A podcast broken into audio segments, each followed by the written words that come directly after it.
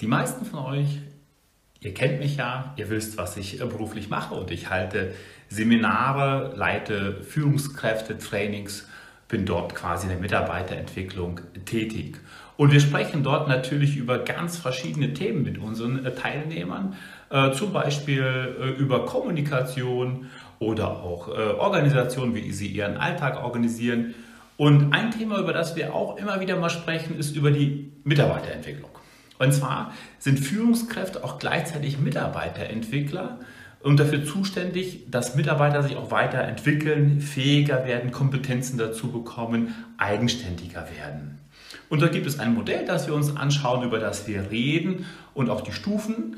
Und grundsätzlich hat die Mitarbeiterentwicklung natürlich Chancen, aber auch Stolpersteine. Also natürlich ist es nicht selbstverständlich und nicht für jeden leicht, das umzusetzen. Und deswegen reden wir darüber. Und das Ziel ist, dass ähm, sie Mitarbeiter zu Mitdenkern entwickeln. Also wenn Menschen mitdenken, selbstständig anpacken, Dinge erledigen, dann ist für die Führungskraft natürlich drin, dass äh, sie ja entlastet wird und dass sie sich um die wesentlichen Aufgaben kümmern kann und so eben auch mehr Freiraum bekommt. Häufig auch dann eher mehr Spaß hat in dem, was sie tun darf. Und wenn wir so darüber mit den äh, Menschen reden, dann ist es häufig so, dass sie sagen, oh, wie kann ich denn das möglichst schnell und möglichst viele dorthin entwickeln, weil dann wird es für mich leichter. Denn häufig haben sie einen sehr stressigen Alltag tatsächlich. Und ähm, ja, wenn wir da dort so drüber reden, dann äh, ist es natürlich ähm, so, dass äh, wir sagen, naja gut, wenn du die ganz schnell dorthin kriegst und sie eigenständig sind, dann müssen wir über, über eine Frage reden. Und zwar, wer trägt denn die Verantwortung fürs Ergebnis? Wenn das Ergebnis gut ist, dann wollen Führungskräfte das sehr wohl tragen. Wenn das aber in die Hose geht, was dann? Und wir zeigen Ihnen auf, dass letztlich die Führungskraft am Ende natürlich die Verantwortung auch für das Ergebnis äh, trägt. Natürlich für die Durchführung ist der Mitarbeiter zuständig. Für das Ergebnis, ob es nun gut oder schlecht ist, trägt die Führungskraft die Verantwortung. Und dann werden sie doch nachdenklich, weil sie auf einmal merken, es ist nicht nur leicht, sondern sie müssen dafür etwas tun und gleichzeitig verantworten sie auch etwas. Und das ist ganz spannend. Und ähm, Deswegen ist es natürlich wichtig, dass Führungskräfte immer wieder mal Stichproben durchführen, dass sie wissen, ähm, wo die Mitarbeiter stehen, äh, dass sie thematisch mit drin sind, einen Überblick behalten, damit sie jederzeit eben auch Rechenschaft dafür geben können und tragen können. Nun wissen das in der Gemeinde. Und wir haben ja die, die Reihe ähm, Gemeinde und dort ist eine ganze Menge drin. Und Christus ist ja selbst der Gründer der Gemeinde und sie gehört ihm. Und er sagt zu Petrus in Matthäus 16, Vers 18, deshalb sage ich dir jetzt, du bist Petrus, also Kephas, der Fels, der Stein, und auf diesen Felsen werde ich meine Gemeinde bauen. Und das Totenreich mit seiner ganzen Macht wird nicht stärker sein als sie. Spannend. Christus möchte Petrus dazu gebrauchen. Und doch sagt er, dass er derjenige ist, der die Gemeinde baut. Er ist Gründer und Erbauer seiner Gemeinde. Und im Epheserbrief, dort beschreibt Paulus und zeigt den Ehemännern auf, wie sie ihre Frauen lieben sollen und vergleicht das mit wie Christus seine, mit seiner Gemeinde umgeht und mit welchem Ziel auch dahinter. Und in Epheser 5 25b äh, steht, er, also Christus, hat sein Leben für sie hingegeben, um sie zu seinem heiligen Volk zu machen. Durch sein Wort hat er den Schmutz ihrer Vergangenheit oder ihrer Verfehlungen wie in einem reinigenden Bad von ihr abgewaschen, denn er möchte sie zu einer Braut von makelloser Schönheit machen, die heilig und untadelig und ohne Flecken und Runzeln oder irgendeine andere Unvollkommenheit vor ihn treten kann. Jesus liebt seine Gemeinde, für die er, für diese Gründung dieser Gemeinde, er sein Leben gibt. Der Start, die Gründung der Gemeinde ist, dass er am Kreuz für sie stirbt. so sehr liebt er seine Gemeinde. Er hat sich seine Gemeinde erkauft, denn letztlich hat er für seine Gemeinde bezahlt. Doch damit nicht genug. Christus hat auch ein Ziel mit seiner Gemeinde. Also sie ist nicht einfach nur da, sondern Christus hat ein Ziel mit der Gemeinde. Und das haben wir im Text gerade gelesen. Er möchte sie makellos, also von makelloser Schönheit machen. Und warum?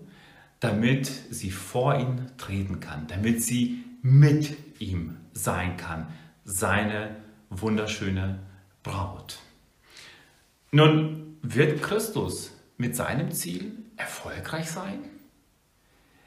wird er seinem Bodenpersonal oder wird sein Bodenpersonal diese delegierte Aufgabe wirklich zu seiner Zufriedenheit erledigen? Kann Christus sich auf seine Führungskräfte auf dieser Erde verlassen?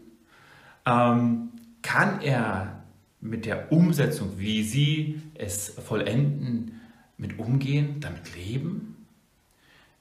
Also eins ist klar, Jesus Christus als der Oberhirte, als der Chef, die höchste Führungskraft, Christus übernimmt Verantwortung. Und er wird ein gutes Ergebnis sichern. Also erzielen, wird man wahrscheinlich heute bei Unternehmen sagen.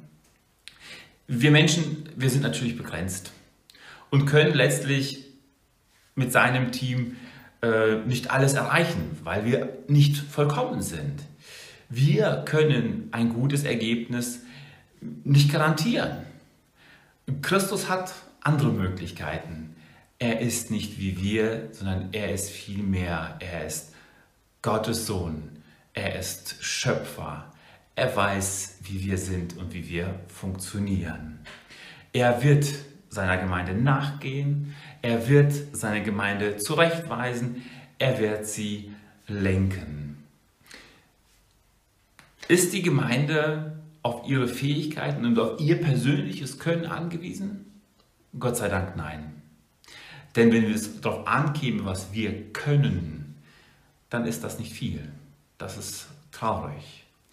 Aber es ist ein tröstender Gedanke. Es ist ein Gedanke voller Güte, wir sind die Gemeinde Christi. Wir sind nicht nur die Gemeinde Bad Triburg, wir sind die Gemeinde Christi. Lasst uns das festhalten. Wir arbeiten unter seiner Führung. Es kommt nicht darauf an, welche Führung wir leisten können, wie viel du mitarbeiten kannst, sondern es kommt letztlich darauf an, wer uns anleitet. Wenn wir Fehler haben, wenn wir Schwächen haben und auch vielleicht Fehler begehen, so trägt er für die, er trägt Christus die Verantwortung für das Ergebnis. Er ist die höchste Führungskraft. Er wird dafür sorgen, dass es ein gutes Ergebnis ist. Er wird eingreifen und er wird erhalten. Die Gemeinde ist sein Projekt. Damit ist der Erfolg garantiert, weil er dafür die Garantie übernimmt. Und er ist vollkommen. Er wird das Ergebnis erzielen. Und eins sei gesagt, auch heute sucht Gott noch Mitarbeiter. Er möchte, dass du mit ihm zusammenarbeitest. Er möchte, dass du mit dabei bist. Ähm, auch heute möchte er dir Aufgaben übertragen.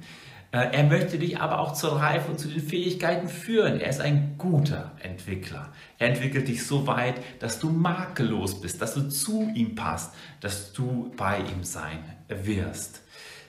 Die Mitarbeit ist natürlich freiwillig.